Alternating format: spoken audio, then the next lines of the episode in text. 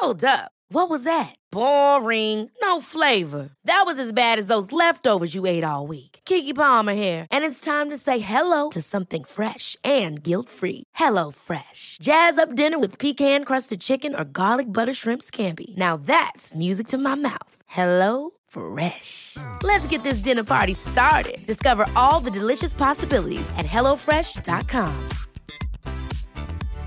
Ready to pop the question?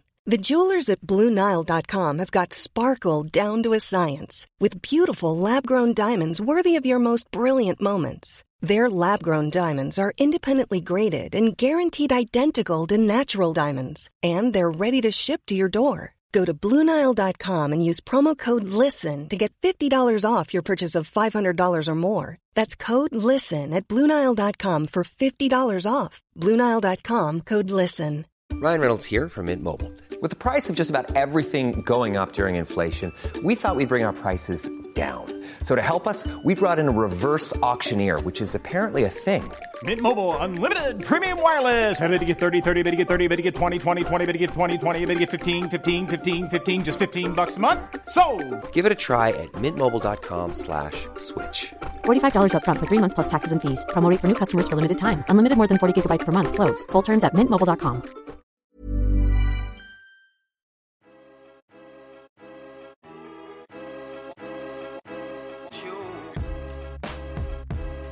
Avec le Covid, il y a une vraie prise de conscience de la nécessité de la santé mentale. Je ne suis pas, parce que je suis schizophrène, plus dangereuse qu'une autre personne. Dès que je sortais effectivement de cette transe où je prenais du recul par rapport au miroir, je me regardais euh, avec des yeux euh, neufs, je réalisais et là c'était hyper dur. Depuis, je pense, une petite adolescente, c'est sûr qu'il y avait une vulnérabilité, un terrain. J'avais peur de faire souffrir tous les gens autour de moi et surtout je comprenais pas la maladie.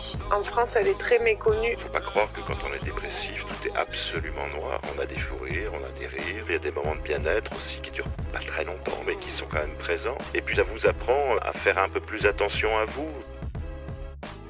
Il s'appelle Christophe. Florence, Gilles, Pauline, Camille, Laure, toutes ces personnes que vous venez d'entendre ont traversé de douloureuses épreuves à cause de leur TOC, de leur dépression, leur schizophrénie ou encore leur bipolarité. Comme eux, 13 millions de Français sont touchés chaque année par un trouble psychique d'après les tout derniers chiffres officiels. Alors c'est vrai, on parle désormais un peu plus de santé mentale dans les médias, sur les réseaux sociaux ou encore à la télévision. Mais il reste encore de nombreux freins qui empêchent de libérer la parole et peut-être même de sauver des vies. Alors ne perdons pas de temps. Je suis Clotilde Costil, journaliste et créatrice du podcast On marche sur la tête qui brise les tabous sur les maladies psychiques. Je suis ravie de vous accueillir dès à présent pour la saison 2, disponible gratuitement sur toutes les plateformes d'écoute. Installez-vous confortablement, tendez bien l'oreille et laissez-vous porter par ces histoires bouleversantes mais aussi pleines d'espoir.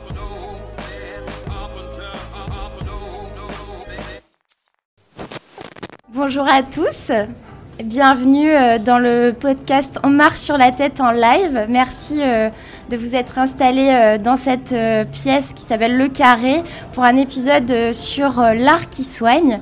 Alors je vais commencer par vous poser une petite question.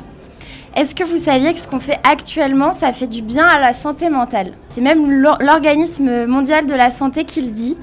se rendre à des festivals, peindre, écrire, chanter, eh ben, ça fait du bien, ça a une influence positive euh, sur euh, notre santé psychique, et ce, dès la naissance jusqu'à la mort.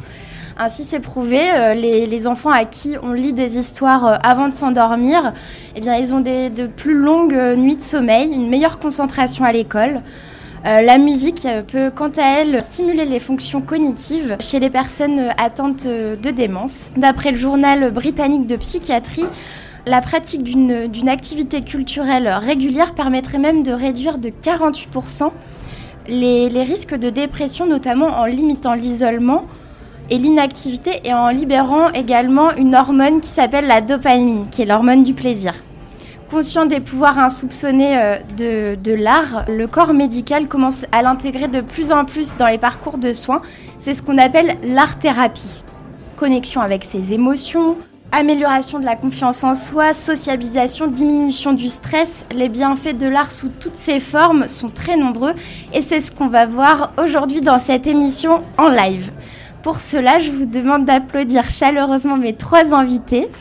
Laure Mollier, qui est chanteuse vivant avec un trouble bipolaire et cofondatrice de l'association Les Soleils Noirs, qui développe des projets, des événements autour de l'art et de la santé mentale. À ses côtés, Juliette Jacobs, photographe atteinte de troubles du comportement alimentaire et cofondatrice de l'association Talk to Me pour déstigmatiser les TOC. Enfin, bienvenue à Arnaud Dulon de Ronet, alias Young Fever, étudiant en géographie qui a trouvé dans la musique un allié de taille pour euh, faire face à des phases de dépression. Pendant une heure, on va essayer de comprendre euh, quel rôle l'art joue sur notre cerveau et comment appliquer les, les bienfaits de l'art au quotidien pour soigner les petits et gros mots MAUX de l'esprit. Et bien sûr, nous vous réservons à vous, public, un temps de questions-réponses à la fin de cette émission. Avant de rentrer dans le vif du sujet, j'aimerais vous proposer de vous présenter chacun à votre tour et de m'expliquer quel est votre rapport à l'art. Qui veut commencer? Bon, bah, Juliette? Je peux commencer Ouais. ben, bonjour Clotilde, bonjour à tous et merci de me donner la parole. Alors, comme tu l'as très bien dit, je suis photographe documentaire euh, et je suis cofondatrice de l'association Talk to Me. Alors ma relation à la santé mentale, il euh, faut savoir que j'ai grandi euh, dans un foyer très aimant, très soudé, mais avec une maman atteinte de TOC, donc de troubles obsessionnels, compulsifs, euh, où malgré sa bienveillance et l'amour qu'elle m'a donné dès, mon dès ma plus tendre enfance, où il y avait toujours cette notion d'anxiété, d'obsession, de, de rituel très forte. Et du coup, en tant qu'enfant, ça crée l'impression qu'il faut toujours contrôler le moins de ses gestes pour ne pas faire du mal à ceux qu'on aime en fait. Donc par exemple, si je marche dans la rue et que malencontreusement je touche une poubelle, ça va impacter euh, ma maman, son bien-être pour toute une journée au moins, et donc le bien-être aussi de ma famille, parce que si elle se sent mal, le reste de la famille se sent mal aussi. Donc ça crée des habitudes qui font qu'on grandit en étant attentif à ce qui nous entoure. Euh, et, en grandissant, en fait, j'ai développé le même type de, de troubles du comportement, mais pas euh, envers la propreté ou envers la pureté, mais envers l'alimentation. Euh, c'est-à-dire que même si on pense que les TCA et les TOC, donc troubles du comportement alimentaire et les, TOC, troubles obsessionnels compulsifs, sont des maladies très différentes, en fait, c'est le cas, mais il y a quand même des fondations communes où les rituels, les obsessions, le contrôle, l'autovérification, c'est quand même des notions très constantes.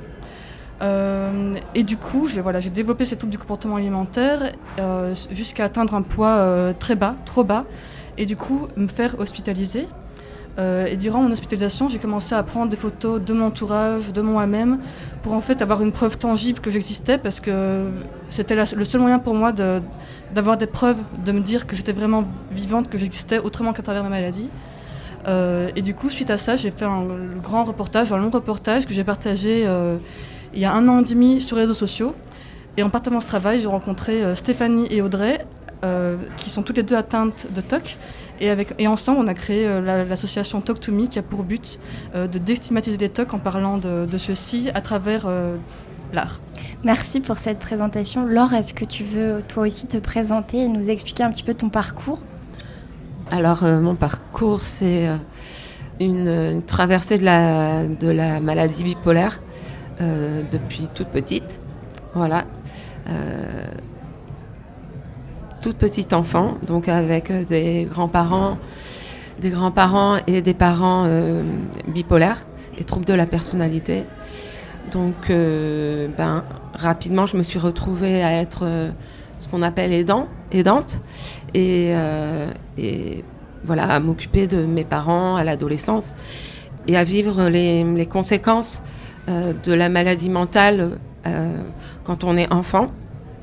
Et j'en parlais tout à l'heure avec Anne euh, de l'association. Euh, Positive Minders. Ouais, on parlait de ça parce que après c'est plus grand, même il n'y a pas, pas si longtemps où je me suis rendu compte qu'il n'y avait pas d'accompagnement euh, des enfants qui, qui vivent avec un parent avec un handicap psychique. Et, et c'est vrai qu'on est vraiment perdu, et surtout à mon époque, dans les années 80-90, où on pouvait encore, où on, nous laissait rentrer en fait en, structure psychiatrique et euh, assister à des, scènes euh, hyper violentes comme euh, voir sa maman attachée, nue, enfermée dans une, chambre en psychiatrie. Et voilà, donc moi je me suis beaucoup occupée de mes parents. Ado, après j'ai été placée. Donc pour dire que bah, le handicap euh, psychique, ça ruine vraiment nos vies. Moi, ça a ruiné et handicapé ma vie d'enfant, d'adolescente. Ensuite, j'étais un petit peu tranquille euh, quand, j'ai quitté euh, le foyer et que j'ai commencé mes études. Et là, en effet, j'ai commencé, le, chant et la danse. J'avais envie de. Je rentrais à l'université et je me disais, mais Laure, qu'est-ce que tu aurais aimé faire adolescente? Qu'on n'a pas pu, euh, que t'as pas pu faire pas, pas parce qu'on on se moquait de, de toi ou que tu intéressais pas assez tes parents, mais que euh, la maladie prenait tellement de place qu'on était séparés. Alors je parle maintenant, je l'ai découvert aussi il y a pas longtemps, euh, parce que j'ai toujours eu cette re- ressenti que j'avais été abandonnée. Et là récemment, j'ai j'ai réalisé que non, pas du tout, j'ai pas été abandonnée. Leur maladie nous a séparés. Et c'est vraiment, vraiment euh, rien à voir. Enfin, euh, bon, après, moi, je leur ai pardonné, et encore plus quand je suis tombée malade. Donc voilà, c'était le chant, la danse. Donc euh, j'avais 18 ans, j'ai commencé avec le chant, la voix. Et je crois que, que ça. hum, Je crois que j'avais besoin de quelque chose qui. Voilà, qui soit comme ça, à la verticale, qui me propulse. Qui t'élève. Qui soit. euh, qui m'amène ailleurs, qui me. Voilà, sortir de mon isolement, de ma timidité. C'est vrai que ça a marché. J'ai réussi ensuite à, à communiquer et tout ça. Et donc voilà, le parcours, ça a été euh, les conservatoires, euh, école de, chant, le Royart, euh, l'école internationale de chant. Ça a été aussi avec euh, bah, le, le père de mes enfants. On a monté une compagnie, on a fait beaucoup de projets, etc. Et à la naissance de mon deuxième, j'ai commencé avec des dépressions, l'alternance dépression phase maniaque. Et là, la première dépression, bon là j'ai compris, là je me suis dit c'est pas vrai. Là j'étais super fâchée contre tout, le monde entier. Et là j'ai vraiment perdu, euh, comment dire, euh, la confiance quoi. Mais la confiance dans la vie, la confiance dans l'amour, euh, j'avais plus plus rien. Et quand voilà, c'est pour ça que c'est vrai qu'il faut le répéter, le répéter. C'est pour ça des événements comme comme aujourd'hui, eh ben c'est répéter, répéter. C'est important. Répéter de, sous plein de formes, les témoignages, euh, les stands, les échanges. Ben, c'est répéter pour que qu'on comprenne que le handicap psychique, c'est un, même s'il se voit pas, c'est un vrai handicap. Quand on est jeune maman, qu'on a un enfant de deux ans, quand on le regarde et qu'on ressent rien, mais rien, eh ben voilà, ça oui, c'est le handicap psychique. Oui, c'est la folie, parce que quand on reste longtemps euh, dans une chambre, des semaines, des semaines, quand on veut pas se laver, qu'on ne répond pas au téléphone, qu'on veut se tuer, oui, là, pour moi, c'est la folie. Bon, du coup, je parle de la folie parce que c'est une question qui revient souvent, moi, quand je fais mes concerts. Euh, voilà, est-ce que la folie existe? Est-ce que je me considère Voilà, donc après, euh, pour résumer encore, ben, le chant, la danse, oui, des années, ça m'a fait du bien. Oui, je pense que ça m'a ça m'a donné un sursis. Ça m'a donné un sursis. Mais euh, c'est arrivé parce que, inévitablement, de toutes les manières, des facteurs euh, anxiogènes et stressants ben, dans, dans nos vies à tous. Et, et voilà quoi. Et là, par contre, euh, non, je, je dirais que ça m'a pas, ça m'a pas soigné. Ça m'a donné un sursis. Et en- mais ça ne m'a pas sauvé. euh, euh, l'art, le chant, la création ne m'a n'a pas empêché que je que je chute le- très bas quoi. Voilà. Ça t'a soulagé. C'est vrai que le thème aujourd'hui c'est l'art qui soigne. Voilà. On y reviendra Ouais. un peu plus longuement en détail sur euh, la sémantique, mais c'est vrai qu'on verra aussi avec toi. euh, je, je vais te laisser la parole Ouais, tout de suite. Arnaud. Mais je- non, non, il n'y a pas de souci. Je pense que c'est très individuel, c'est Ouais, très voilà. subjectif. Comment toi, Arnaud, euh, la musique t'a accompagné euh, personnellement depuis depuis toujours en fait, si j'ai bien compris. Bah, c'est- très intéressant. Déjà, merci Clotilde. merci de m'avoir invité ici. Je suis super content. Plaisir. J'étais en train de faire mon, mon cheminement dans ma tête en me disant par où je vais commencer. Et finalement, je viens d'entendre un, un discours, j'ai presque envie de dire, qui est pas super rassurant pour moi, sachant que je fais de la musique pour le moment. Entre guillemets, je, suis- je suis encore jeune, c'est que le début. J'en viens presque à me demander est-ce que je suis encore dans le sursis Et est-ce qu'un jour je vais me rendre compte que ça me sert plus à rien Comme on le disait, je pense que c'est très individuel et c'est à ça que sert aussi fait. une table ronde, c'est de faire avancer la réflexion. je pense que Juliette apportera peut-être plus en détail après euh, euh, le, le- le- le pourquoi de la photographie pas sauvé, mais disons, t'a aidé dans ton cheminement je pense que voilà, selon les mm. personnes, mm. c'est euh, et Laure euh, détaillera aussi après, euh, dans un second temps, son, sa façon de voir les choses vis-à-vis de, de l'art. Mais explique-nous un petit peu peut-être dans quel milieu tu as grandi. Tout à fait, c'est vrai que arrivé et... chaque parcours est très très personnel et on a une manière de développer des troubles qui viennent un peu de partout. je trouve ça intéressant justement de commencer par les sources d'où viennent ces troubles. Et en réfléchissant à ça, je me suis rendu compte que les premiers troubles psychiatriques par lesquels j'ai été touché, ils sont un peu venus d'un coup, euh, de nulle part. Euh, comme si j'avais des prédispositions qui n'étaient pas déclenchées par un petit peu, on peut dire, l'insouciance de l'enfance. Et je crois qu'en fait, le passage de l'enfance à l'âge adulte, bon, ce que j'appelle l'âge adulte, c'est genre 17 euh, ans, quoi, il y a quelques années. je crois que subitement, j'ai l'impression d'avoir pris une dose de réalité dans les yeux, dans les oreilles, dans tous mes sens que j'ai pas pu supporter. Et euh, je me suis fait envahir de questionnements euh, existentiels. Et donc je dirais qu'effectivement, vers euh, la moitié de mon lycée, subitement dans la même année où au départ tout partait bien, à la fin de l'année j'ai fini par décrocher, partir dans une espèce d'énorme dépression totalement inexpliquée, que mes parents comprenaient pas trop, que moi-même je comprenais pas trop. J'ai passé six mois dans ma chambre, volets fermés, à ne pas vouloir manger. Et c'était super traumatisant de moi-même pas, pas pouvoir comprendre pourquoi. Euh, et en plus d'être dans une période où j'avais même pas vraiment envie de m'en sortir. Je voyais que tout le monde autour de moi me disait oui, euh, il faut vraiment faire un effort, il faut sortir, euh, tant pis, va à la mission locale, fais un stage, fais un truc. Et moi j'étais en mode mais non en fait je, là j'ai juste envie de me laisser dépérir, vous avez pas bien compris où j'en suis en fait.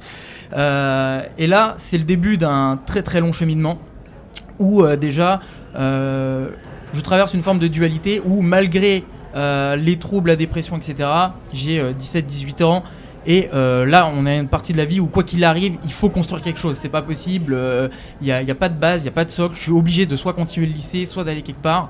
Donc je me dis, ok, je vais dans un lycée de la seconde chance, parce que du coup j'ai arrêté mon lycée donc, en première. Je vais à Grenoble dans un lycée de la seconde chance, où je passe une année encore plus catastrophique que celle de mon premier lycée. Euh, où j'ai la sensation que plus le temps passe et plus mes troubles s'aggravent, plus je vais mal. Et euh, alors là, c'est la déchéance, c'est pas moi qui le dis, hein, c'est mes professeurs qui m'appelaient comme ça. Apparemment, j'étais dans la déchéance. Euh, et là, j'ai commencé petit à petit à prendre des drogues, à énormément sortir en soirée avec mes amis. On était aussi dans ce contexte, il y avait une espèce d'ambiance toxique où on se tirait un peu tous vers le bas durant cette année. Euh, à la fin, on, faisait vraiment des soirées genre lundi, mardi, mercredi, jeudi, vendredi.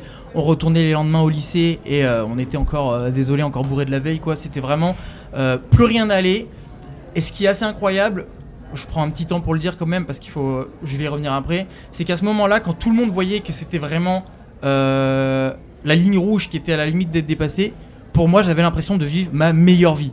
J'étais en mode, Là, c'est incroyable, c'est génial, c'est de feu et de glace. Euh, euh, je vais plus en cours, on prend des drogues, on s'éclate. Et pour moi, en fait, j'avais envie de continuer là-dedans parce que je me disais, pour une fois, je me sens vivre, je me sens exister, euh, je trouve un truc. Et je commençais petit à petit à rentrer dans une zone encore pire qui est une espèce de complaisance dans le mal-être. Je commençais à me sentir bien là-dedans. Et j'en venais presque à chercher ça. C'est-à-dire que quand il y a des moments où j'allais un peu mieux, c'est très paradoxal, je commençais à me sentir moins bien. J'étais en mode, mais c'est fade, je me sens, je me sens mieux. Hmm. C'est, j'ai envie de ressentir cette, euh, cette douleur de la vie, j'ai envie de ressentir ce spleen. Je commençais à rechercher ça, et là, euh, je commençais vraiment à me perdre.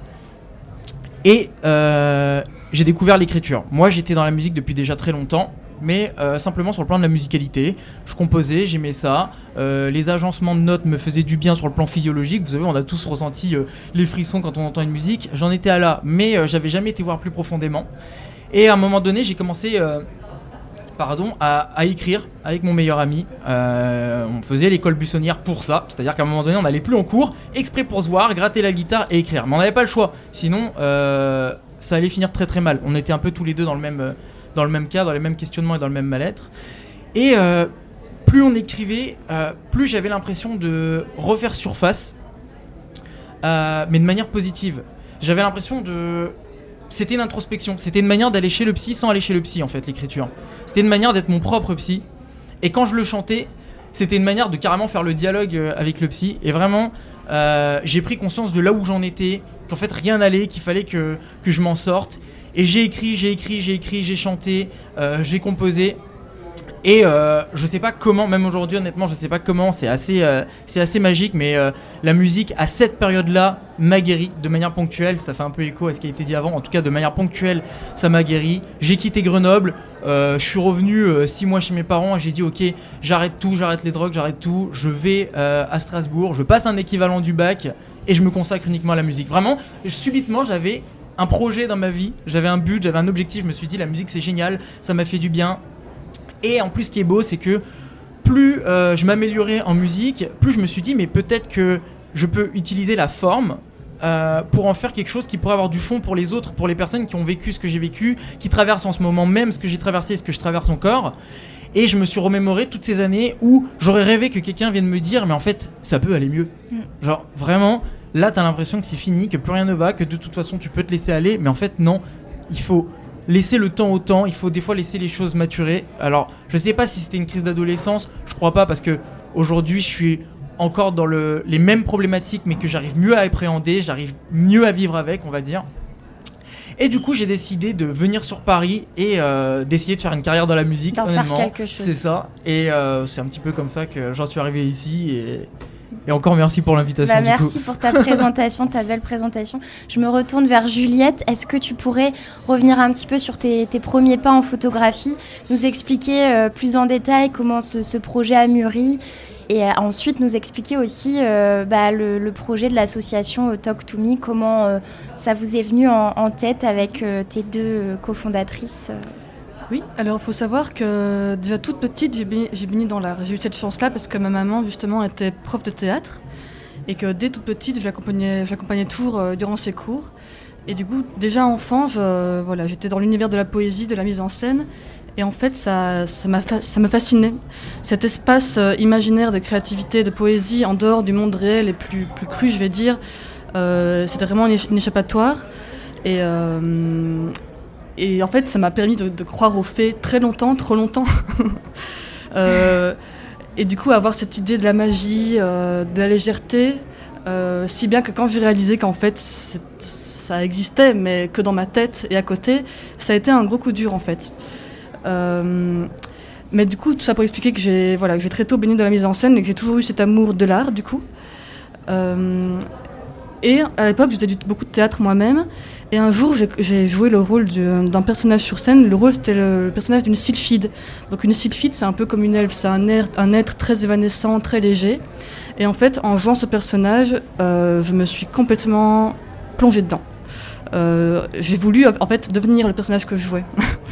Euh, C'est-à-dire que pour moi, devenir une fée, devenir un être léger, magique, un peu une martyre de sa propre existence qui dépasse le commun des mortels et qui, qui est pure, qui est noble, qui est propre à tous les niveaux. Donc propre, c'est un terme intéressant parce que ça revient notamment dans le thème des tocs. Euh, ça m'a fait du coup euh, catégoriser certains types d'aliments comme propres ou sales et du coup euh, impurs à rentrer dans mon organisme. À partir de là, j'ai commencé à compter les calories, à enlever certaines catégories d'aliments de plus en plus de mon alimentation. Euh, si bien qu'à un moment, ben, voilà, je, suis tombée de plus en plus dans l'anorexie, jusqu'au moment où je n'arrivais plus à me déplacer, euh, j'arrivais plus à, effectuer des mouvements, j'arrivais plus à lire. En fait, j'ar- j'arrivais plus à faire ce qui de base m'avait voulu maigrir, c'est-à-dire être un être évanescent, vivant, uniquement à travers l'art, parce que j'avais plus la concentration nécessaire pour pouvoir faire de l'art. Euh, à partir de là, pour ma famille et du coup justement pour pouvoir me connecter à mes passions, j'ai accepté de me faire hospitaliser. Euh, j'ai été suivie et, euh, et à partir de mon hospitalisation, j'ai repris progressivement du poids. Euh, et lorsque j'ai été hospitalisée, c'est là où j'ai commencé à faire des photos. Donc, comme je le disais, j'ai toujours aimé l'art, le cinéma, le théâtre. Mais là, c'était vraiment la première fois où je faisais des photos de mon monde à moi. C'est-à-dire ce lieu entre le réel et entre l'imaginaire, parce qu'il y avait cette relation entre mon regard et ma perception des choses, mais aussi entre le monde réel.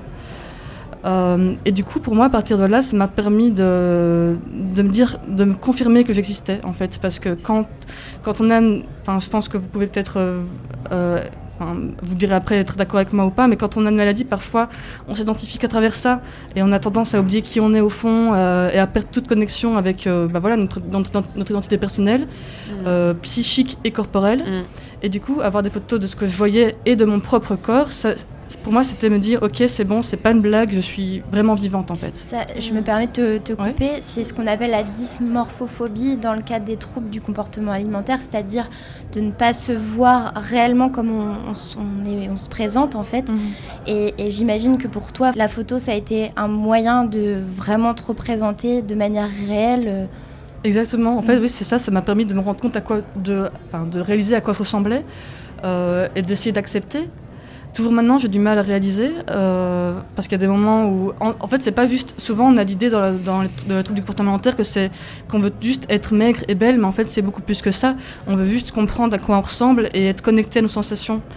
Et, euh, et à force justement de, c'est pareil. Donc là, ce que, désolé, parfois il y a des petits, des, petits sauts entre trouble du comportement alimentaire et trouble obsessionnel compulsif. Mais là, ce que je veux dire, c'est un point commun, c'est que hum, dans ces deux maladies, on va toujours choisir le non-plaisir pour aller vers le devoir, la sécurité, la sagesse et le contrôle. Donc tout ça, ça crée ça crée la notion du. Enfin, ça, ça engendre un comportement qui fait qu'on n'est jamais spontané, jamais léger. Il n'y a aucun geste du, quotidien qui n'est pas euh, lié euh, Anotoc ou TCA. Et du coup, on n'est plus du tout à l'écoute de notre corps et de nos envies premières. Et quand on n'est plus du tout à l'écoute de qui on est, on a besoin parfois de faire une création, quelque chose de spontané. Et pour moi, l'art, c'est là où l'art vient entre en jeu. et ce qui est intéressant dans ton histoire, après tu me dis si je me trompe, si j'ai mal compris, mais mhm. c'est qu'en fait, l'art a quand même été un peu à l'origine pas du développement de tes troubles, mais il y a quand même eu une base artistique avec euh, cet imaginaire un peu fantastique et le, réel qui venait un petit peu euh, en contradiction avec euh, cet imaginaire-là. Et ensuite, l'art qui est devenu ton, ton, moyen de prendre le contre-pied de tout ça. Est-ce que, mhm, mhm. que j'ai bien compris ou... Exactement. Bah, en fait, c'est intéressant comme question parce que en fait, ce qui m'a vraiment fait sombrer, c'est me rendre compte que ma réalité n'était pas forcément celle dans laquelle on vivait. Et c'est pour ça aussi que j'ai choisi la photo, c'est que la photo, à la fois, c'est un art qui est très lié euh, au concret, à ce qui est réel, surtout la photo documentaire, parce que c'est ma spécialisation.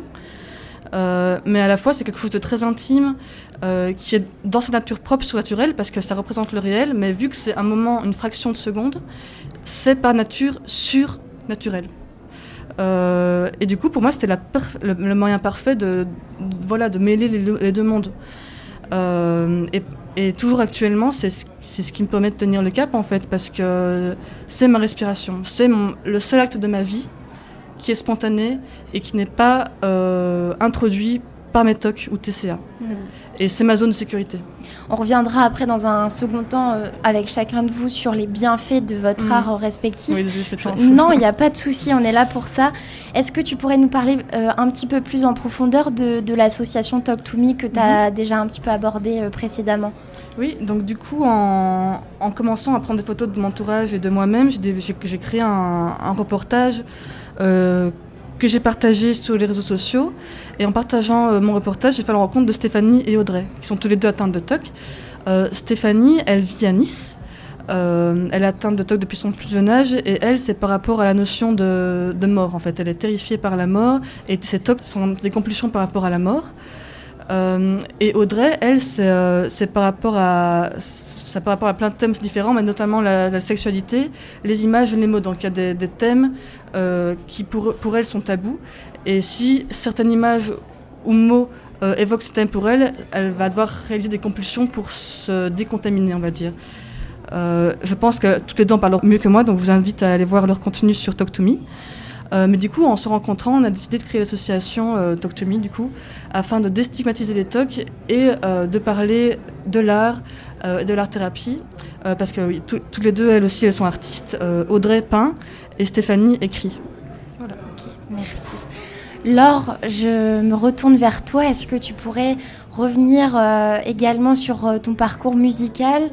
Tu en as rapidement parlé tout à l'heure, mais est-ce que tu pourrais nous raconter euh, comment quelle place la musique a pris dans ta vie dès ton plus jeune âge et comment, euh, comment ça s'est concrétisé en euh, un projet professionnel et ensuite associatif? Donc ça a commencé, merci beaucoup, hein, je suis vraiment émue et touchée par, par vos témoignages et votre présence et puis tout, tout, toute cet imaginaire et cette poésie où, où enfin on peut trouver en effet de la liberté, se, se, dire à quoi je ressemble et dire ah bah tiens c'est ça.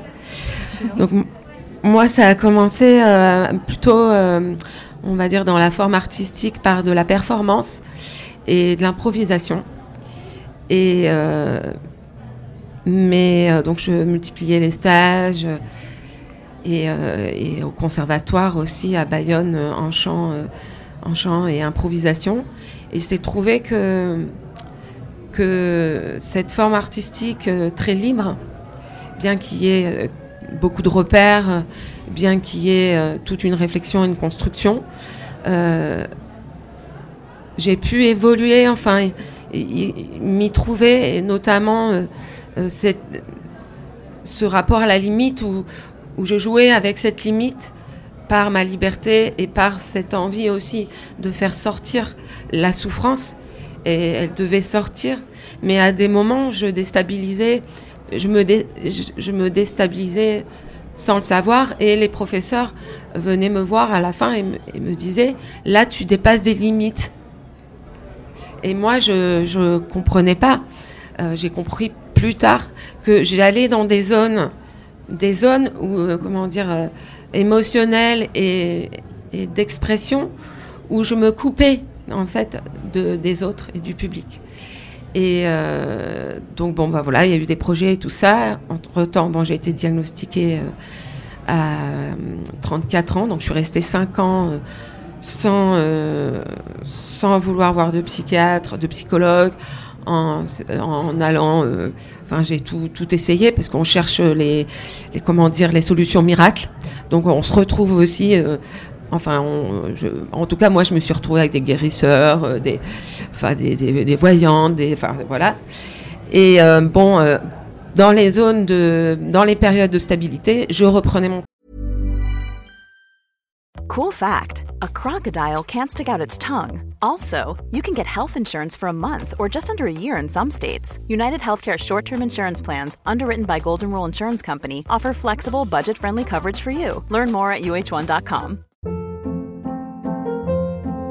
Hold up. What was that? Boring. No flavor. That was as bad as those leftovers you ate all week. Kiki Palmer here, and it's time to say hello to something fresh and guilt-free. Hello Fresh. Jazz up dinner with pecan-crusted chicken or garlic butter shrimp scampi. Now that's music to my mouth. Hello Fresh. Let's get this dinner party started. Discover all the delicious possibilities at hellofresh.com. Mais du coup, euh, mon travail était en pointillé, mon travail artistique, jusqu'à ce que je, décide, euh, à force de, de- d'hospitalisation en, structure de psy, où j'ai décidé, euh, je me suis dit, bon, j'arrête. Et, et en même temps, à cette période, j'ai vraiment décidé d'aller en, en clinique et de me, de me dire et de faire ce que j'avais jamais voulu faire, que je rejetais absolument de faire, c'était de rester plusieurs mois en clinique et euh, avoir confiance en mon psychiatre. D'abord trouver le psychiatre en qui j'ai confiance et qui a confiance en moi aussi et euh, trouver le bon traitement et en espérant pouvoir reprendre ma vie d'abord familiale et avec mes enfants. Voilà, c'était mon état d'esprit. Et en effet, c'est ce que j'ai fait. Il m'a mis dehors de la clinique euh, en disant c'est bon maintenant. Voilà. Depuis, bah, je suis très sérieuse avec mon traitement. Et quelques années, euh, deux, trois ans ont passé. Et là, il m'a dit euh, Laure, il va ça serait bien que vous repreniez euh, l'artistique maintenant que vous êtes plus stable, de reprendre votre, euh, votre métier. euh, voilà. En étant un peu plus, euh, plus comment dire, euh, entouré, euh, contenu. euh, voilà. Et c'est ce que j'ai fait. Donc, j'ai repris euh, le travail, d'abord avec une écrivaine. Et euh, l'idée, c'était d'écrire des chansons, des textes sur mon histoire, sur la bipolarité. Donc euh, voilà, ensuite j'ai rencontré un batteur, donc qui fait des boucles, qui fait des voix à la basse, tout ça. On, a aussi une, violoncelliste avec nous, en tout cas on a un trio aussi. Et en fait, euh, oui, là, comme je le disais tout à l'heure, j'étais en, sur- en sursis hein, de l'âge de petite à, au moment où ça s'est déclenché, où la maladie m'a terrassée, m'a, m'a, m'a tué, m'a, m'a fait exploser, quoi, littéralement. Euh, ensuite, euh, bah, depuis cinq ans, avec, avec euh, la stabilisation et, le, et le traitement, j'ai repris vraiment le chemin de la création. Alors, je me soigne pas, pour moi, mais j'occupe ma place, je trouve ma place, je me vois. Alors, j'ai trouvé comme nom de scène Mademoiselle Laure. Et c'est intéressant par rapport aussi à quand tu parlais de la photo où à un moment donné, on a besoin de passer par, par cette image pour retrouver son corps, pour rassembler les morceaux. Euh, le fait qu'on n'était plus vraiment un, en fait. Et, euh, et souvent, les, les, gens disent, ouais, c'est euh, quand les gens qui ont un trouble psychique, qui sont très égoïstes, ils pensent qu'à eux. Mais en fait, non, on n'est pas égoïste puisqu'on n'existe plus. L'ego, il est complètement explosé. Et voilà, du coup, j'ai envie de faire cette, ces chansons. Au départ, ben, pour euh, ceux qui ont des maladies psychiques. Et aujourd'hui, ben voilà, oui, l'art euh, m'aide. Et en effet, quand je suis dans des périodes plus d'administration, de diffusion, ben je me re-isole, je me re-assèche, et là, je redeviens en danger.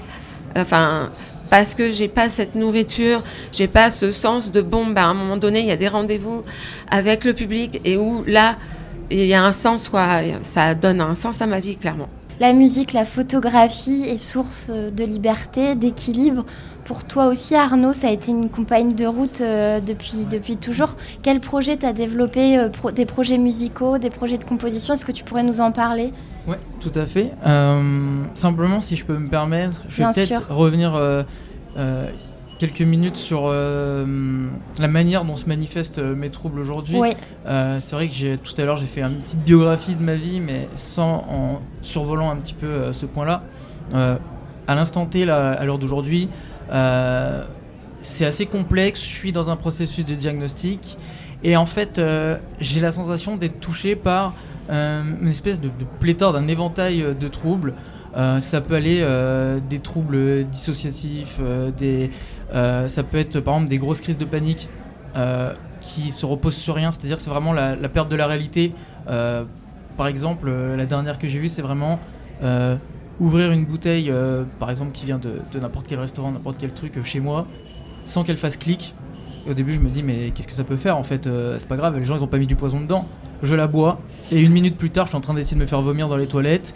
dix minutes plus tard, je tourne en rond dans la, rue, et 30 minutes plus tard, je suis aux urgences en l'espace d'une demi-heure, je passe de la réalité à plus rien n'a de sens, c'est euh, totalement, euh, je perds pied instantanément, euh, sans que ça prévienne. Donc ça, c'est le genre de truc qui me touche en ce moment.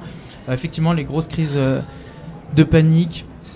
Et je suis aussi touché récemment par certaines, certaines visions dans le noir qui sont un peu particulières. C'est comme si mon cerveau était tellement, tellement hyperactif que lorsque je suis dans le noir, il peut pas s'arrêter de tourner et il est carrément obligé de simuler des choses qui n'existent pas dans le noir. Euh, voilà, et ça c'est un peu, un compliqué parce que quand je le vis, euh, par exemple, je peux voir un, oiseau par exemple dans ma chambre, ce qui est totalement impossible, vraiment. Euh, sauf que quand je le vois, je comprends pas que c'est pas possible. C'est-à-dire qu'à ce moment-là, c'est pas juste une vision que je peux analyser, c'est juste quelque chose que je peux plus analyser. C'est-à-dire que c'est, je me relève de mon lit et je suis en mode mais putain mais qu'est-ce qu'il fout là en fait? C'est pas possible. Mm. Euh, enfin justement, je me dis pas que c'est pas possible et c'est bien ça le problème. Je crois que c'est ce qu'on appelle euh, en psychiatrie la déréalisation. dites-moi si je me trompe, qui concerne plusieurs euh, troubles psychiques. Bah, justement, c'est très intéressant que tu parles d'être plus précis. C'est justement ma problématique à l'heure actuelle. C'est que j'ai aucun terme à poser sur ce que je vis. Et pour moi, c'est très compliqué de, de, parler à des psychiatres, à des psychologues de, de, ce que je vis parce que je suis obligé de faire des énormes périphrases qui durent 10 minutes pour essayer d'expliquer une chose au lieu d'avoir euh, un mot qui définit un trouble. Euh, c'est ce qui explique aussi un petit peu l'errance médicale que j'ai parce que je me sens jamais à l'aise chez aucun psychiatre nulle part. À chaque fois que je ressors, je me dis mais il m'a pas compris en fait, euh, il comprend pas ce que je vis, c'est pas possible. En tout cas, c'est très intelligible comment toi tu l'expliques. enfin moi je trouve. Aujourd'hui, tu es donc encore en démarche euh, de diagnostic. Tout à fait. Je pensais que c'était important au moins euh, au départ de dire que j'ai pas encore de diagnostic, je cherche encore ce que ce que j'ai. Tout ce que je sais, c'est que je vais pas bien. Ouais. Et pour revenir du coup à la musique, excuse-moi, c'était la question. Il a pas de souci. Au départ, effectivement, la musique c'est une compagnonne de route depuis euh, le tout début, depuis euh, que je suis euh, enfant. c'est vrai que moi déjà le tout premier métier que je voulais faire dans ma vie quand j'avais 3 ans, voilà, quand les autres enfants c'est être pompier ou astronaute, moi c'était danseur chorégraphe. Vraiment, c'était le tout premier métier de ma vie que je voulais faire. Et je me suis lancé là-dedans au départ et j'avais une troupe et on faisait des, chorégraphies et tout. Et à force de tendre l'oreille donc pour écouter la structure de la musique, etc., je me suis dit mais en fait la musique c'est incroyable en tant que tel intrinsèquement. Donc je me suis dit je vais composer. Vers 10-11 ans, enfin vers 11-12 plutôt, j'ai un ami qui m'a mis un logiciel sur un ordinateur. J'ai commencé à composer comme ça en MAO. Et là, c'est la découverte d'un monde juste fabuleux, c'est l'océan de la musique. Je me suis dit, mais qu'est-ce qu'il y a aucune limite, on peut tout faire. Et là, je me suis vraiment éclaté euh, durant toute cette période de ma vie euh, en musique, euh, jusqu'à mes 16 ans, où là, c'est le drame, quoi. C'est subitement la musique avait plus du tout la même saveur, plus rien n'avait la même saveur, ni les amis, ni les sorties, ni rien. C'est très intéressant quand on parle de compagnons de route, c'est que la musique m'a accompagné durant toute une période de ma vie où j'allais très bien et j'étais très heureux. Et en fait, elle s'est pas du tout arrêtée à partir du moment où j'ai été mal. C'est vraiment une compagnonne pour le meilleur et pour le pire. Et dès que j'ai commencé à aller mal, et eh ben, je l'ai simplement utilisé d'une autre manière. Et je me suis dit, bah, au lieu d'écrire des trucs joyeux, je vais commencer à écrire sur ce que je traverse. Et là, c'est devenu introspectif. Ouais. Je rebondis sur ce que tu viens de dire quand on a fait cette préparation d'interview. Tu m'as dit une phrase qui était intéressante plus j'allais mal, plus j'écrivais. Comment t'expliques cette verve, entre guillemets, euh, de créativité euh, au moment de down? C'est marrant parce que je crois que à l'heure d'aujourd'hui, c'est presque associé. C'est une unité. C'est comme si, euh, sans réfléchir, ça coulait de source. Que dès que je vais mal, si j'écris pas, je vais encore plus mal. Donc quoi qu'il arrive, j'ai pas le choix. Il faut que j'écrive, il faut que je chante, il faut que ça, ça sorte quelque mm. part. Je sais pas comment, mais il faut que ça sorte. Au départ, c'était pas aussi euh, instinctif. Euh, je crois même qu'au départ, c'était presque l'inverse. Quand je commençais à écrire, c'était une lutte. Mais vraiment, euh, c'était une lutte. C'était pas super agréable. Et quand je commençais à écrire des trucs un petit peu trop réalistes sur ce que je vivais, euh, j'assumais pas en fait. C'est, je, voyais écrire sur une feuille des trucs, et notamment ce qui est très intéressant, c'est quand je relis mes textes un an plus tard, deux ans plus tard. Ça m'est arrivé de relire des textes que j'avais écrits il y a trois ans euh, au début de mes troubles quand j'étais à Grenoble, et que justement mes, profs me me définissait comme la lie de l'humanité, quoi, et je comprenais pas trop ça. Et j'ai relu ces textes plus tard, et c'est comme si j'avais revécu au travers de ces textes tout ce que je pouvais vivre à cette époque et tout ce que j'avais un peu étouffé. J'avais oublié à quel point c'était horrible, j'avais oublié à quel point j'allais mal, euh, ce qui a peut-être euh, peut-être fait que au fur et à mesure, je, commençais à me complaire aussi dans ce mal-être. C'est que j'avais oublié, j'avais oublié que c'était horrible à vivre en fait. Et j'ai relu des textes plus tard qui m'ont remémoré des périodes vraiment horribles. Euh, ça c'est pas du tout joyeux, j'ai pas de touche joyeuse pour finir cette phrase. C'est pas grave, on est là pour ça. Mais euh, ça n'empêche que la musique ça m'aide énormément, mais ça m'aide de manière totalement décuplée depuis que je peux venir la chanter sur une scène devant des gens. Mm. Ça n'a rien à voir. Euh, quand j'écrivais pour moi, c'était juste une manière de sortir la tête de l'eau. Alors que maintenant, quand je peux monter sur une scène avec un micro pour chanter au monde entier ce qui va mal et en même temps distiller au milieu de tout ça des touches d'espoir et dire venez, on construit une grande communauté inclusive, bienveillante, on arrête de juger et on essaye de tous sortir de ça et, de faire ce qu'on peut. Je me sens tellement, je me sens tellement vif, je me sens tellement bien, je me sens tellement compris et les retours des gens par la suite qui viennent me dire tu peux pas imaginer tout ce que tu m'as apporté euh, grâce à ton concert, je m'attendais pas à ça, mais juste c'est c'est la consécration de, ma vie. Et j'ai l'impression que finalement les années de mal-être que j'ai pu traverser, elles trouvent enfin leur utilité aujourd'hui. Et ça ça me fait énormément de bien de me dire que c'était pas du mal-être dans le vent juste pour aller mal, mais que j'ai réussi un petit peu à, à le convertir, tu vois. Mm. C'est comme si euh, j'avais fait une espèce d'alchimie avec mon spleen, avec mon mal-être, pour en faire après des étincelles qui sont euh, beaucoup plus jolies. Euh. Tu parles de spleen, c'est parfait, tu fais ma transition pour ma prochaine question.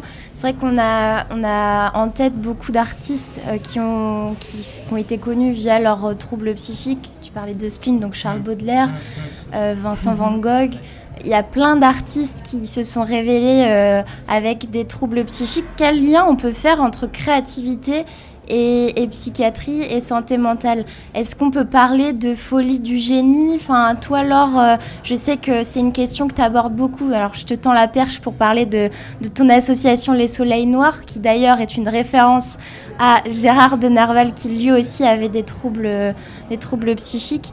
Quel lien, toi, tu fais entre euh, créativité et folie, entre guillemets? Moi, je crois que ces liens, en fait, ils sont euh, propres à, l'expérience de chacun. Euh, je pense qu'il bah, y, a, y, a, y a ce, ce, cliché des liens entre la, la, folie et le trouble psychique et la créativité, l'acte créatif. il se trouve en effet que dans, les, analyses que les, les personnes qui ont des troubles psychiques, enfin des troubles bipolaires, par exemple, vont plus facilement euh, s'orienter vers l'art que s'orienter vers la compta. Après, tout, en effet, il y a une familiarité. Donc en neurosciences, il, il s'avère qu'au niveau du cerveau, il y a, une familiarité entre euh, la maladie mentale et euh, le, le, process de, de, créativité, les zones qui sont, euh, euh comment dire, euh, stimulées quoi, dans le cerveau. après, est-ce qu'il y a un lien, on va dire physiologiquement, voilà. Est-ce qu'il y a un lien dans l'histoire de ces artistes qui s'avèrent avaient un trouble euh, psychique? Est-ce qu'il y a un lien euh, entre euh, leur maladie et, leur art? Est-ce que ils auront, ils auraient peint Van Gogh, par exemple, bon, le plus celui qui, voilà, que tout le monde connaît. Van Gogh, est-ce qu'il aurait peint comme ça euh, les corbeaux Est-ce qu'il aurait peint tout, tout, tout, tout, tous ces arbres, tous ces champs de blé incroyables avec avec ces couleurs, enfin couleurs qui, qui sortent de, qui sont de sa chair, quoi. Mm. Et est-ce que, bah, moi, enfin après on a nos réponses. Moi, je pense pas. Je serais curieuse de savoir si tous les tableaux qu'il aurait fait, le lien entre entre l'art et il est très obscur. Il y a plus de questions que de réponses de ce que je peux entendre. Voilà, je suis pas du tout spécialiste. Par contre, là où on peut être spécialiste, c'est de nous le rapport entre notre art et notre maladie. Et en effet, il y a des personnes, par exemple, en phase mélancolique, qui arrêtent tout. Euh, ou en phase euh, maniaque. Et il y en a, moi je sais par exemple que j'ai un rapport à l'écriture dans les premières phases de mélancolie. Voilà celle avant qu'il y ait la chute, euh, la chute, euh, voilà, où on en revient difficilement. Euh, voilà, et c'est vrai, j'écris plutôt quand, comment dire, mon rapport à moi, à l'extérieur, est, voilà, est plus, plus, plus, plus, soit électrique ou, ou plus, plus dense, plus, plus de parfum et tout ça. Et avec voilà, cette sensation qu'on a quand on, on, sort de la dépression, où on regarde les nuages, où, on, où là, on a l'impression de les regarder pour la première fois. Et voilà.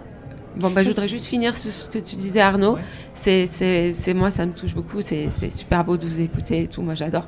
Euh, c'est, euh, c'est vrai que c'est quand j'ai commencé, moi aussi, à chanter au public que là, je me suis dit, et c'est vrai que là, par exemple, on est dans le projet de, l'album, du livret audio avec l'asso. Donc, il y a une asso qui m'accompagne. Enfin, ça, c'est hyper important parce que je serais pas là sans elle.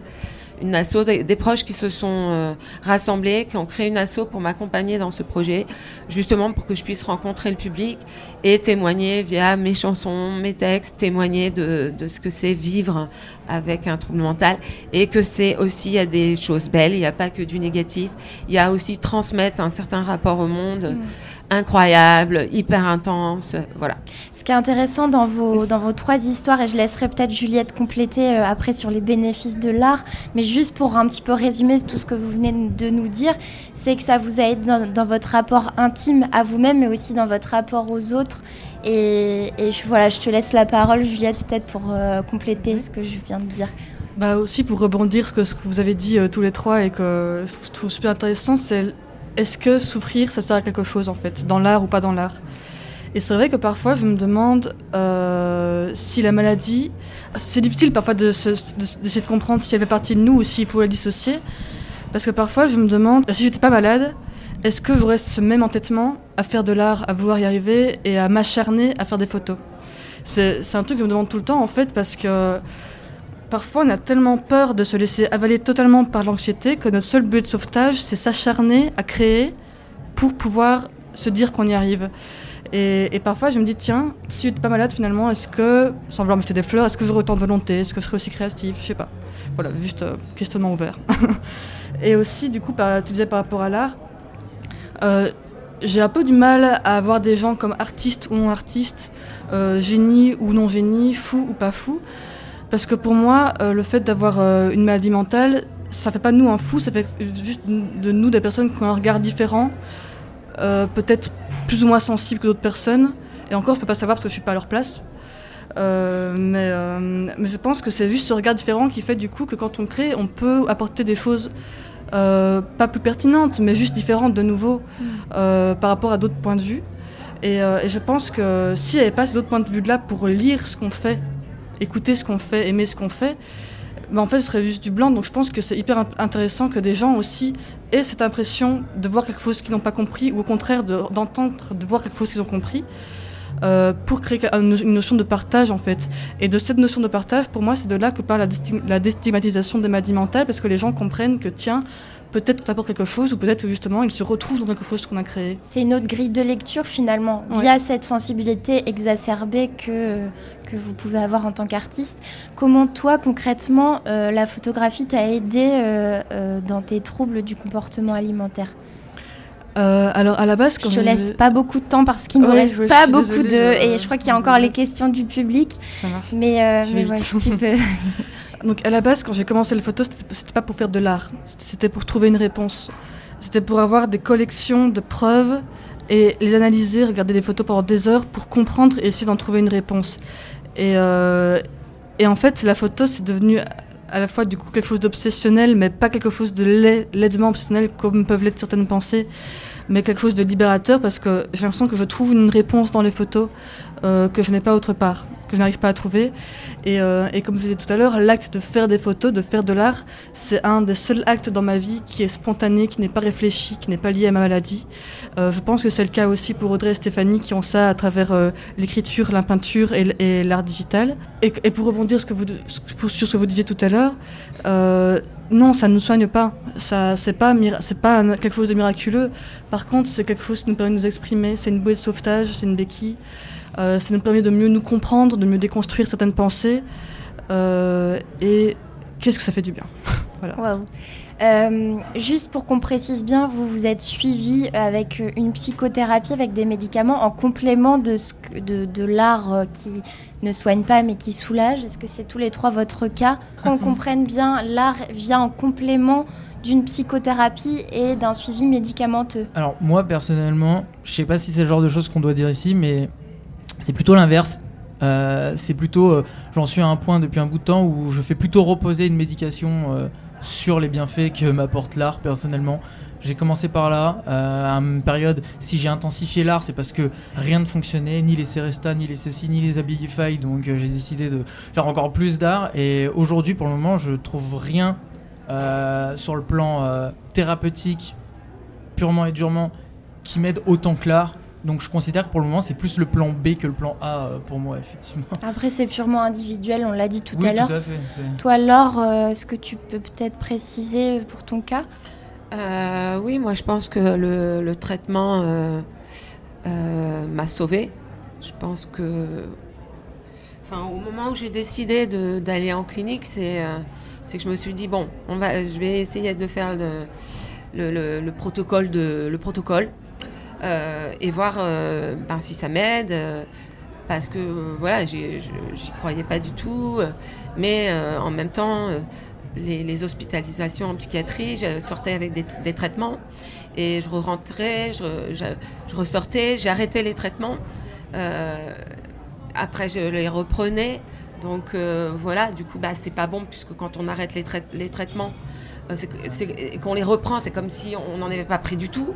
Donc on doit tout recommencer. Moi, j'ai été jusqu'à 16 médicaments par jour. Donc euh, avec euh, infirmiers, des infirmiers qui venaient me, à, la- à domicile me donner les médicaments. Mais c'est vrai que, voilà, moi, euh, le, le- le traitement, c'est, on va dire, et là aussi, comme on, on- on le dit depuis le début, et c'est, je pense, l'essentiel, de- justement, des liens entre art et notre, notre cré- créativité, nos créations et euh, nos, nos- maladies. Euh, c'est vraiment à chaque fois très personnel. On peut trouver des grandes lignes, mais je pense que c'est vraiment personnel. Et moi, en fait, c'est vraiment ça qui m'intéresse. C'est des témoignages d'artistes, eux-mêmes qui viennent compléter euh, ce qu'on peut dire en information, euh, tout ça. Alors oui, le traitement, clairement, c'est mon cadre. Euh, c'est ce qui m'a permis de, revivre euh, en, premier, d'apporter de l'amour à mes enfants. Et quelque part, maintenant, ils savent qu'on a été, qu'on a été séparés et que je les ai pas abandonnés. Et, euh, et voilà. Et après, oui, ben, comme, comme tu disais Juliette. Moi, ça m'amène, ça me permet d'occuper ma place. Ça donne enfin un sens à donner ces chansons. Euh, grâce au Soleil Noir aussi, d'aller pouvoir aller dans des théâtres, des musées d'art brut comme la Halle Saint-Pierre, le musée Massa. On pour moi, c'était super important de jouer à l'hôpital Sainte-Anne. Ben, en fait, voilà, d'un coup, euh, on m'aidait, euh, je m'aidais moi-même d'ailleurs aussi, principalement. voilà, il y a ce traitement. Et là, à l'intérieur, ben, c'est raconter nos, histoires. Et enfin, on a un sens à nos vies. Et enfin, cette souffrance, c'est pour donner la parole à tous ceux qui n'ont pas la chance euh, ben, de pratiquer un art euh, ou d'avoir eu euh, un environnement propice à ça, parce qu'on n'est pas tous égaux avec ça. Et, voilà. Et justement, quel conseil vous pourriez donner à quelqu'un qui est en, vraie souffrance psychique, mais qui n'a pas trouvé son art aujourd'hui? Parce qu'on n'a pas tous une âme d'artiste, hein. c'est mon cas, personnellement, j'ai pas de passion artistique à proprement parler. En fait, euh, ça me permettrait de faire le lien aussi sur une question que tu as posée tout à l'heure, à laquelle j'ai pas répondu, qui est euh, par rapport à est-ce que l'art est lié, euh, comme tu disais, à, un certain génie de la personne tourmentée, etc. J'ai une vision assez précise sur la chose et indirectement, ça répond à ta dernière question. Alors vas-y, je t'en prie. Qui est que je crois qu'en fait, l'art, c'est tout simplement le reflet de qui on est, pas plus. Tout le monde peut être un artiste, tout le monde peut faire de l'art, il n'y a aucun problème. On a tous des œuvres d'art différentes parce qu'on est tous différents. Et je me demande tout simplement si ça peut apporter, euh, si ça peut un peu euh, démystifier certaines visions sur les gens qui sont touchés par des troubles psychiques et psychiatriques. Je me demande surtout si c'est pas euh, les gens qui consomment de l'art qui, qui se tournent et qui sont intéressés vers les artistes tourmentés. Je pense que tout le monde fait de l'art, il y en a plein qui font de l'art et qui vont très bien et qui chantent juste des chansons d'amour, etc. Non mais je crois que les gens sont pas intéressés en vers un type d'art. Je crois qu'ils sont intéressés en la personne qui est derrière. C'est pas, c'est pas, est-ce que cette, cette œuvre est une œuvre de génie? C'est surtout que c'est la personne qui est derrière l'œuvre qu'on qualifie de génie parce que c'est lui qui nous attire, c'est lui qui, au travers de ses tourments, euh, nous évoque quelque chose qu'on ne comprend pas, à laquelle on n'a pas accès. Et il faut le dire, je crois aujourd'hui, qui fait un peu fantasmer tout le monde. Et du coup, je crois que c'est ça. En fait, c'est la personne qui a derrière qu'il faut. Euh, qu'il faut regarder pour comprendre pourquoi les, gens mettent sur un piédestal certains artistes. Et moi, c'est ma vision sur la chose, mais tout le monde peut faire de l'art et ça répond un peu à ta question qui est que, en fait, je pense que peut-être qu'il faut pas trouver son art, peut-être qu'il faut simplement se laisser porter par la vie, c'est-à-dire que si on a simplement envie de créer un peu, on peut. Si on n'a pas envie de le faire, on peut ne pas. Peut-être que faire du sport ou simplement euh, sortir marcher en forêt, c'est une forme d'art pour soi-même. Non mais, euh, c'est juste mhm. une activité différente qui peut nous porter différemment vers euh, un mieux-être. Juste mieux s'écouter. Mm. Un dernier conseil, euh, les filles? C'est dur de si bien terminer, je trouve. non mais c'est ça, c'est l'art, c'est pas quelque chose qu'on fait, c'est quelque chose qu'on vit, c'est un mode de vie. Il faut être résilient, rester ouvert et, et ne jamais abandonner. Vous n'êtes pas seul. voilà. Je vais juste prendre quelques questions. Il nous reste pas beaucoup de temps. Est-ce que des personnes ont des questions à poser euh, à nos invités? Non? Aucune question? Ça nous laisse le temps. Ah pardon, j'ai pas vu. Excusez-moi. Par contre, on avait un micro, mais je crois que je vous invite à parler assez fort. Ma question, c'était un petit peu, euh, vous l'avez traité d'une certaine façon, mais la différence entre l'art-thérapie où l'art va soigner un peu psychique et euh, la créativité artistique euh, ayant comme source les troubles psychiques. Oliver Sacks euh, s'était intéressé justement à l'aspect créatif dans le syndrome de la Tourette, en particulier au niveau musical, du rythme, du dessin, mais aussi des acteurs. Et en fait, il expliquait que le fait de prendre un traitement, par exemple, de l'alcool, un proleptique, en fait, lui enlevait son aspect créatif lié à ce, au syndrome mm. C'est dans, dans, ce qui rapporte, c'est un, un, batteur qui joue, qui joue de la batterie, alors forcément en boutique. Donc je pense que ça doit être aussi lié au type de trouble psychique. C'est certaines, certaines des formes de TOC où il n'y a pas de caractère obsessionnel associé, par exemple, où il n'y a que des rituels, et à mon avis, il n'y a pas forcément créatives. Et euh, par contre, euh, comme euh, Juliette, non pardon, comme Laure, je me demande si Émile Zola, par exemple, qui avait des tocs, euh, quoi aurait ressemblé son œuvre s'il n'avait pas eu de doc ou un autre grand musicien, interprète, Glenn Gould, qui était connu aussi par des rituels obsessionnels.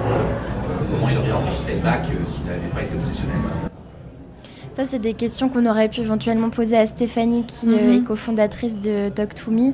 Est-ce que les médicaments euh, annihilent un petit peu, enfin lissent en tout cas euh, les, les traits, euh, le, le don artistique en fait?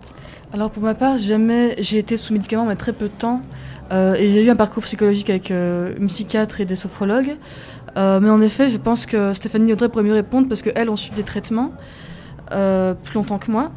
Mais en fait, je pense que c'est un peu, par rapport à, pour répondre à monsieur, l'œuf ou la poule. Euh, Est-ce que c'est la maladie qui crée l'œuvre ou l'œuvre qui, entretient ou qui a pour thème la maladie? Ça, je pense que c'est un peu propre au parcours de chacun. Euh, mais pour parler de ma maman, euh, je sais qu'elle, elle a été sous, je sais pas si je peux citer le nom du médicament, mais elle a été sous médicament pendant très très longtemps. Et elle a diminué ses doses récemment. Et j'ai pas d'avis pour les médicaments parce que de nouveau, je, je- j'en j'en ai, j'en pas pris assez longtemps. Mais je sais que, que, pour, que elle, ça la, lissait beaucoup en effet, et que depuis, elle est plus active, mais, que en, mais en contrepartie, ça a révélé euh, certaines euh, frustrations et craintes qu'elle avait euh, mis de côté auparavant. Forcément, c'est une question à prendre très au sérieux, et euh, je déconseille qui que ce soit de le faire euh, sans l'aide euh, d'un spécialiste. Oui, on le rappelle, hein, tout ce qu'on vient de dire euh, aujourd'hui, c'est effectivement à, évoquer euh, en consultation avec un, professionnel de santé. En tout cas, euh, bah, je vous remercie tous les trois pour vos témoignages, vos précieux témoignages et vos conseils. Pour plus d'informations sur euh, les associations qu'on vient de, de présenter, euh, je vous invite donc à vous rendre sur la page Facebook Les Soleils Noirs, euh, qui développe des projets et des événements autour de la thématique euh, santé mentale et art, euh, surtout je crois dans la région de Bayonne, hein, si je ne me trompe pas. Et euh, donc c'est Laure qui est aux manettes. Euh, et pour suivre les actions de l'association Talk to Me, euh, il y a un groupe Facebook du même nom qui est disponible et euh, qui saura répondre, euh, bien évidemment, je pense, à, à toutes vos questions. Et aussi, il y a un site euh, talktome.fr, c'est bien ça? C'est ça. Merci également à Arnaud, alias Young Fever. On peut donc te retrouver sur toutes les plateformes d'écoute, c'est ça, et sur les réseaux sociaux. Ok, super. Enfin, je tiens à remercier euh, les organisateurs du festival Perception. Je vois Adèle dans le public qui ont fait un travail formidable et aussi à l'association Positive Minders. J'ai repéré Jean-Christophe juste derrière qui a été la cheville ouvrière de cette émission également. Euh, quant à moi, je vous retrouve euh, sur ma chaîne de podcast On marche sur la tête qui montre euh, les maladies psychiques sous un autre jour à travers des témoignages forts et inspirants. Voilà, à bientôt. Merci, Merci beaucoup. beaucoup, à bientôt. Merci.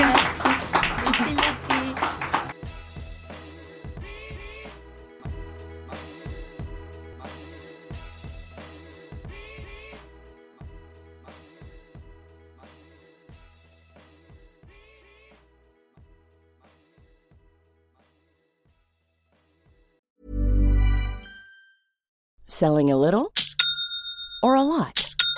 Shopify helps you do your thing however you cha-ching. Shopify is the global commerce platform that helps you sell at every stage of your business. From the launch your online shop stage to the first real life store stage, all the way to the did we just hit a million orders stage.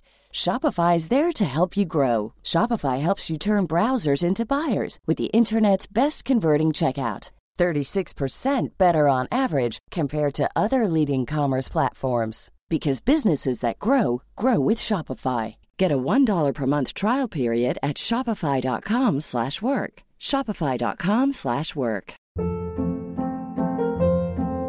Hold up. What was that? Boring. No flavor. That was as bad as those leftovers you ate all week. Kiki Palmer here, and it's time to say hello to something fresh and guilt-free. Hello Fresh. Jazz up dinner with pecan-crusted chicken or garlic butter shrimp scampi. Now that's music to my mouth. Hello Fresh. Let's get this dinner party started. Discover all the delicious possibilities at hellofresh.com. Mom deserves the best, and there's no better place to shop for Mother's Day than Whole Foods Market. They're your destination for unbeatable savings, from premium gifts to show-stopping flowers and irresistible desserts. Start by saving 33% with Prime on all body care and candles. Then get a 15-stem bunch of tulips for just $9.99 each with Prime. Round out Mom's menu with festive rosé, irresistible berry chantilly cake, and more special treats. Come celebrate Mother's Day at Whole Foods Market.